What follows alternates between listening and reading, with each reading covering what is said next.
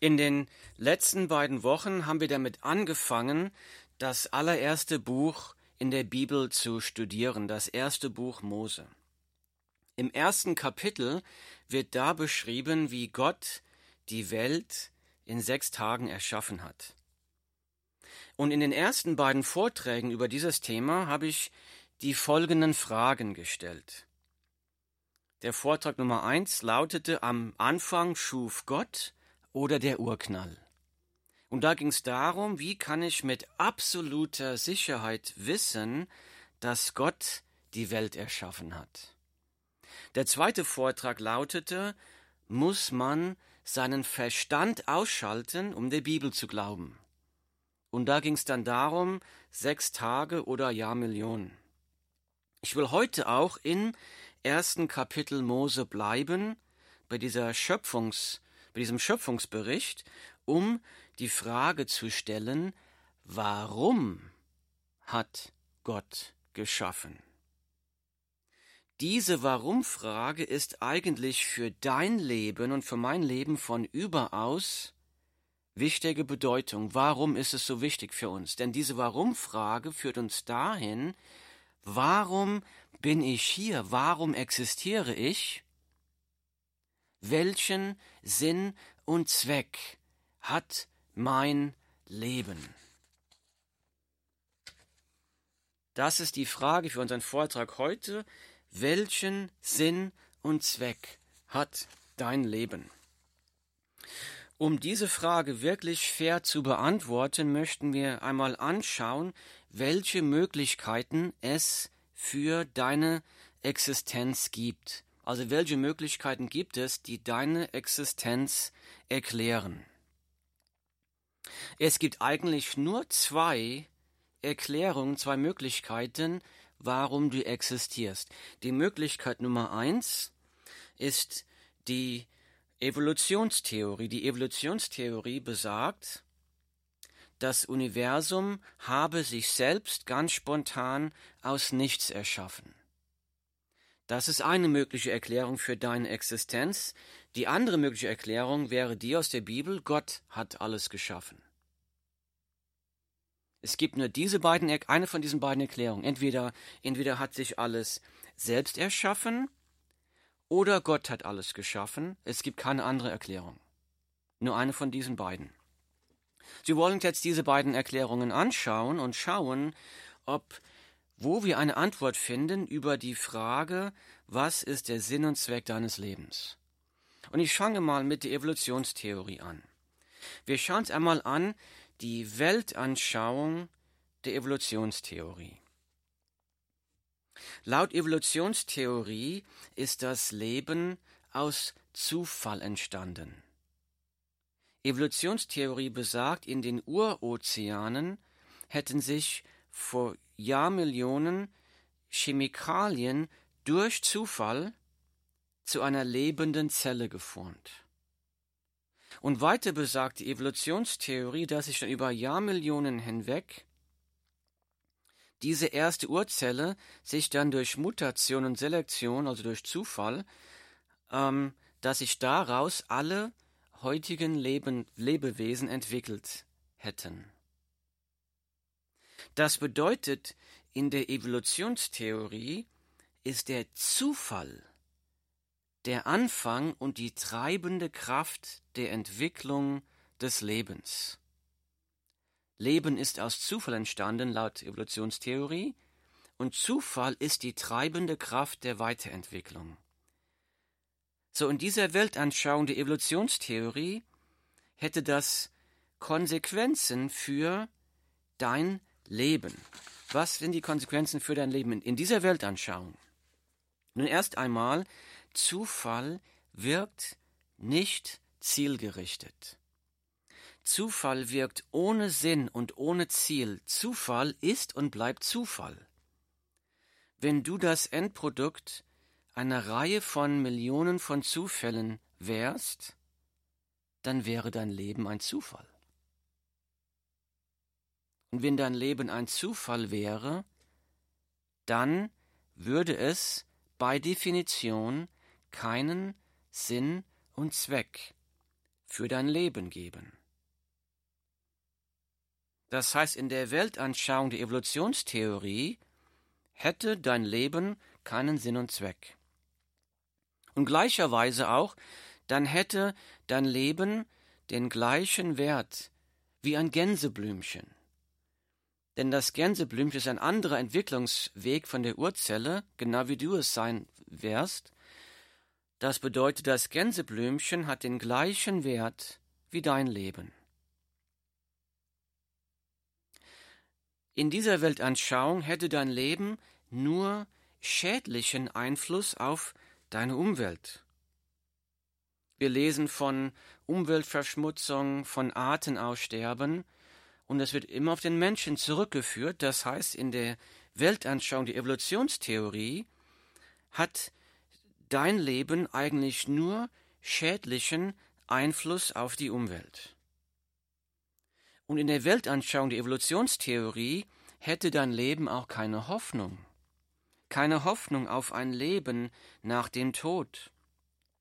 Keine Hoffnung, wenn du alt wirst, dass noch bessere Tage vor dir liegen keine Hoffnung bei Krankheit und Tod, keine Hoffnung, dass man zu einem Gott um Hilfe schreien kann, der das hört und der auch hilft. Ich fasse mal zusammen die Weltanschauung, die Evolutionstheorie, welchen Einfluss das hätte auf den Wert deines Lebens. Wenn das wahr wäre, dann hätte dein Leben keinen Sinn und Zweck. Dann hätte dein Leben den gleichen Wert wie ein Gänseblümchen dann hätte dein Leben nur schädlichen Einfluss auf die Umwelt. Dann hätte dein Leben keine Hoffnung. Und das ist, was die Menschen hören. In den Medien, in der Schule. Und da ist es kein Wunder, dass sich jedes Jahr in Deutschland über 10.000 Menschen das Leben nehmen. Sie sehen einfach keinen Sinn mehr im Weiterleben. Da ist es kein Wunder, dass die Gewaltbereitschaft in unserer Gott ablehnenden Gesellschaft ständig zunimmt. So, die Frage in unserer Sendung heute, was ist der Sinn und Zweck deines und meines Lebens? Und wir haben gesagt, es gibt nur zwei mögliche Erklärungen für deine Existenz. Nummer eins ist die Evolution. Und wir haben gerade gesehen, dass die Evolutionstheorie, die Weltanschauung der Evolution, die gibt uns keine Antwort auf die Frage nach dem Sinn des Lebens. Ganz im Gegenteil. Das bedeutet, wenn ich den Sinn meines Lebens erkennen möchte, dann gibt es nur die zweite Möglichkeit zu schauen, dass ein Gott alles erschaffen hat. Und dazu möchte ich aus der Bibel lesen, aus dem ersten Buch Mose, Kapitel 1, Verse 26 und 27. Ich lese. Und Gott sprach, Lasst uns Menschen machen nach unserem Bild, uns ähnlich. Die sollen herrschen über die Fische im Meer und über die Vögel des Himmels und über das Vieh und über die ganze Erde, auch über alles Gewürm, das auf der Erde kriecht. Und Gott schuf den Menschen in seinem Bild, im Bild Gottes schuf er ihn, als Mann und Frau schuf er sie. Zitat Ende. Wir sehen in der biblischen Weltanschauung hat dein Leben einen ganz anderen Wert. In der biblischen Weltanschauung ist dein Leben von Gott gewollt. Du bist von Gott gewollt, du bist kein Zufall, du bist kein Unfall, du existiert, du existierst, weil Gott es will. Dein Leben ist von Gott geschaffen und du bist im Abbild Gott geschaffen. Im Bilde Gottes bist du geschaffen. Das heißt, dass dein Leben hat einen unendlich hohen Wert. Dein Leben hat einen unendlich hohen Wert und dein Leben ist wertvoller als das Leben von Tieren und Pflanzen. Denn das Wort Gottes sagt, Gott spricht, die sollen, die Menschen, sollen herrschen über die Fische im Meer, über die Vögel des Himmels und über das Vieh und über die ganze Erde. Das heißt, dein Leben hat einen unendlichen Wert und dein Leben ist viel wertvoller als das von Tieren und Pflanzen. Und wenn Gott dich geschaffen hat, dann hat dein Leben einen von Gott bestimmten Sinn und Zweck. So die Frage ist jetzt, welchen Sinn und Zweck hat dein Leben? Und diese Frage möchte ich mit sehr, sehr viel Demut angehen. Die Bibel sagt, wie unergründlich sind Gottes Wege. Die Bibel sagt, wer hat den Sinn des Herrn erkannt? Wenn Gott uns nicht den Sinn und Zweck des Lebens offenbart hätte, dann könnten wir diese Frage nicht beantworten, aber Gott sei Dank, Gott hat uns den Sinn und Zweck unseres Lebens in seinem Wort geoffenbart. Dazu lese ich aus der Bibel, aus dem Buch Jesaja, ich lese. Bringe meine Töchter aus der Ferne herbei und meine Töchter vom Ende der Welt, einen jeden, der mit meinem Namen genannt ist und den ich zu meiner Ehre geschaffen habe, den ich gebildet und gemacht habe. Also Gott spricht, bringe alle Menschen zu mir, einen jeden, der mit meinem Namen genannt ist und den ich zu meiner Ehre geschaffen habe, den ich gebildet und gemacht habe. Das bedeutet, zu der Frage, was ist der Sinn und Zweck deines Lebens, ist die Antwort, Gott hat dich in seinem Bild geschaffen, damit du ihm Ehre bringst. Gott hat dich in seinem Bild geschaffen, damit du ihm Ehre bringst. Gott ist nicht dein Diener, dessen Aufgabe es ist, dich gesund, reich und erfolgreich zu machen. Die Bibel sagt, Gott hat dich geschaffen, damit du seine Herrlichkeit durch dein Leben sichtbar machst. Ich sage das nochmal, Gott ist nicht dein Diener, dessen Aufgabe es ist, dich gesund, reich und erfolgreich zu machen. Die Bibel sagt, Gott hat dich geschaffen, damit du seine Herrlichkeit durch dein Leben sichtbar machst. Das ist ein, eine unvorstellbar große, herrliche Lebensaufgabe. Die Herrlichkeit Gottes sichtbar zu machen, dass wir an seinem Wirken teilhaben dürfen, das ist, das übersteigt unsere Vorstellungskraft.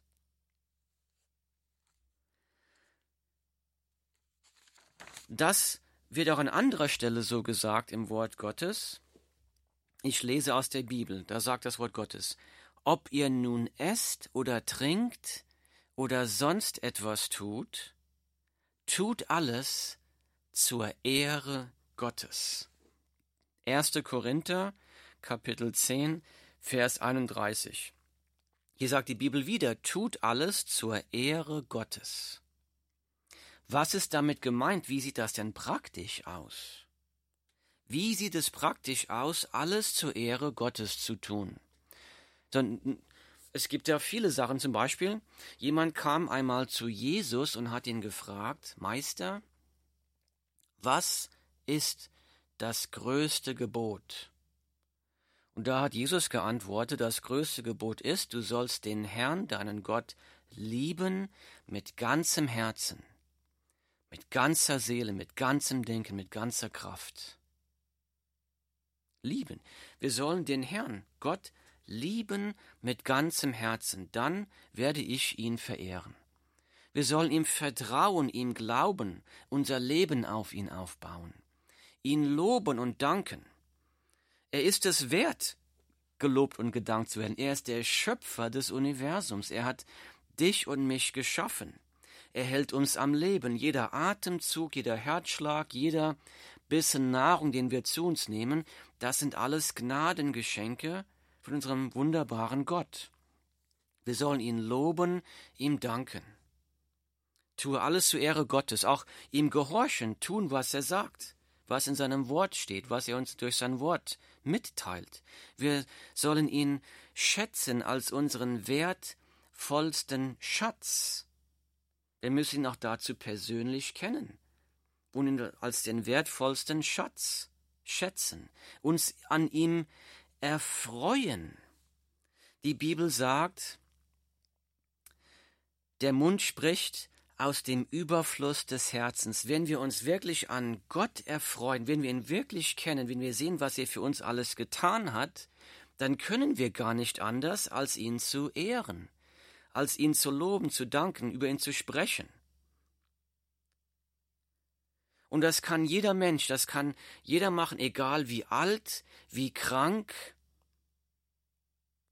welche Fähigkeiten wir haben, das kann jeder tun. Ich hatte einen sehr guten Freund, sein Name war Reiflächer, das war ein Mann Gottes. Ein Mann Gottes. Er hat das Licht, die Herrlichkeit Gottes in seinem Leben wirklich gezeigt. Hilfsbereit, freundlich. Er hat jedem Mensch über Jesus erzählt.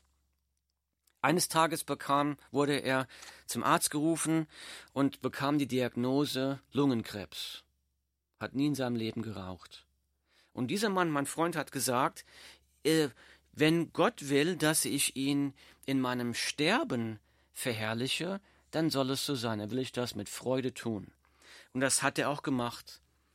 Selbst im Todeskampf, in seinen letzten Tagen unter großen Schmerzen, hat er mit leuchtenden Augen dem Herrn gelobt und gedankt und hat den Krankenschwestern, den Ärzten erzählt über die Herrlichkeit von Jesus Christus. Hat ihnen gesagt, ihr braucht Christus, geht, geht zu ihm, er wird eure Sünden vergeben. Er hat gesagt, ich weiß, dass ich ins Himmelreich komme, dass die Herrlichkeit Gottes auf mich wartet. Ich habe keine Angst zu sterben. Seine letzten Worte waren, Zitat aus der Bibel, Jesus spricht, ich bin der Weg und die Wahrheit und das Leben. Niemand kommt zum Vater als nur durch mich. Dieser Mann hat gelebt zur Ehre und zur Herrlichkeit Gottes. Nun haben wir ein großes Problem, wir, die Menschen, denn wir, Mensch, wir Menschen wollen Gott nicht ehren. Wir wollen es einfach nicht. Ich kenne viele, die sagen, ich will nicht über meinen Glauben sprechen, mein Glaube ist Privatsache. Und das ist eine Ausrede. Das finden wir in der Bibel nicht. Wenn jemand sagt, Glaube ist Privatsache, der Glaube ist tot. Wir erzählen über das, was uns Freude macht. Wir, wir erzählen allen über unseren Urlaub, über Fußball, über alles Mögliche, weil die Bibel sagt, das Herz, der Mund spricht aus dem Überfluss des Herzens. Wenn uns Gott egal ist, werden wir nicht über Gott sprechen wäre über das, was uns erfreut, mit Freude erfüllt. Und das Problem ist, wir wollen Gott nicht ehren. Wir verherrlichen alles andere außer Gott. Wir verherrlichen Fußball, wir verherrlichen unsere Karriere, unser Geld, Schönheit, Sex, Vergnügen, unser Auto, unser Haus, unsere Familien. Wir verherrlichen alles außer Gott. Und dabei verfehlen wir den Sinn des Lebens. Gott hat uns geschaffen für diesen Zweck, dass du und ich seine Herrlichkeit durch unser Leben sichtbar machen. Wenn wir das nicht tun, dann verfehlen wir den Sinn des Lebens, dann fehlt uns etwas. Dann bleibt die Sehnsucht nach erfülltem Leben ungestillt. Wir suchen dann nach einem Gottersatz. Drogen, Alkohol, Vergnügen, alles Mögliche, aber wir merken, das kann uns nicht erfüllen. Und dabei rebellieren wir gegen Gott, das nennt die Bibel Sünde. Sünde zieht den Zorn Gottes auf sich. Wir sehen gerade, die Welt ist in dem Kampf gegen den Coronavirus aber das größte Problem der Menschheit ist nicht der Coronavirus. Die Bibel sagt, das größte Problem der Menschheit ist Sünde. Und die Bibel sagt, dass jeder Mensch ein Sündenproblem hat. Die Bibel sagt in Römer 3, 23, denn alle haben gesündigt und verfehlen die Herrlichkeit, die sie vor Gott haben sollen. Wir, wir zeigen die Herrlichkeit Gottes in unserem Leben nicht. Wir verfehlen die Herrlichkeit, wir lügen uns gegenseitig an, wir streiten uns, wir sind neidisch, wir gehen fremd, wir haben kaputte Beziehungen, Streit, Krieg, und wir verfehlen die Herrlichkeit Gottes zu widerspiegeln. Und das sind die Bibelsünde. Und sagt, die Bibel sagt, alle haben das gesündigt. Dann sagt die Bibel weiter, denn der Lohn der Sünde ist der Tod. Ewige Verdammnis, wenn wir gegen einen endlich, unendlich heiligen, unendlich starken Gott sündigen, dann verlangt es nach einer unendlich langen Strafe. Aber hier ist jetzt die frohe Botschaft der Bibel. Obwohl wir gegen Gott gesündigt haben und die ewige Hölle verdient hätten, will Gott uns davor retten. Der Bibelvers geht so, denn der Lohn der Sünde ist der Tod, und es geht weiter, aber die Gnadengabe Gottes ist das ewige Leben in Christus Jesus unserem Herrn. Römer 6, Vers 23, denn der Lohn der Sünde ist der Tod, aber die Gnadengabe Gottes, das heißt das unverdiente Geschenk Gottes. Die Gnadengabe Gottes ist das ewige Leben in Christus Jesus, unserem Herrn. Was ist damit gemeint? In seiner großen Güte und Liebe für dich will Gott dich retten von der Strafe, die du und ich verdient hätten, wegen unserer Sünde. Und deshalb hat Gott seinen Sohn Jesus Christus vor 2000 Jahren zur Welt geschickt. Jesus Christus ist dann freiwillig zum Kreuz gegangen, an, zu einem qualvollen Tod und ist freiwillig am Kreuz für deine und für meine Sünden gestorben. Jesus hat stellvertretend für dich am Kreuz deine und meine Strafe auf sich genommen und vollkommen bezahlt. Das ist die Gnade und die Liebe Gottes, die wir am Kreuz sehen. Die Vergebung der Sünden ist ein unverdientes Geschenk. Wir können es das nicht verdienen. Wir können es das nicht durch religiöse Leistung erarbeiten. Es ist ein unverdientes Geschenk, das Gott jedem Menschen aus Liebe und Gnade anbietet. Die Bibel sagt, denn der Lohn der Sünde ist der Tod, aber die Gnadengabe Gottes ist das ewige Leben in Christus, Jesus, unserem Herrn.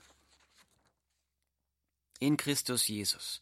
Die Bibel sagt sogar weiter, ich lese, Gepriesen sei der Gott und Vater unseres Herrn Jesus Christus, der uns gesegnet hat mit jedem geistlichen Segen in den himmlischen Regionen in Christus. Ich höre mal hier auf. Also hier sagt die Bibel, dass, dass Gott uns durch Jesus, durch das Kreuz mit jedem geistlichen Segen schon gesegnet hat und segnen möchte. Gott hält nichts zurück, er hält keinen Segen zurück, er hat uns durch Jesus Christus alles geschenkt. Gepriesen sei der Gott und Vater unseres Herrn Jesus Christus, sagt die Bibel, der uns gesegnet hat mit jedem geistlichen Segen in den himmlischen Regionen in Christus. Er hat uns vorherbestimmt zur Sohnschaft für sich selbst durch Jesus Christus. Nach dem Wohlgefallen seines Willens. Warum? Jetzt geht's weiter. Zum Lob der Herrlichkeit seiner Gnade, mit der er uns begnadigt hat in dem Geliebten. Die Vergebung der Sünden ist ein unverdientes, und das war Zitat Ende, das kommt aus der Bibel, Epheser Kapitel 1, Verse 3, 5 und 6. Und hier haben wir gelesen, die Vergebung der Sünden ist ein unverdientes Geschenk, das Gott jedem Menschen aus Liebe anbietet, und das auch mit viel Segen verbunden ist. Und obendrauf hat Jesus, hat Gott uns in Christus mit jedem geistlichen Segen gesegnet.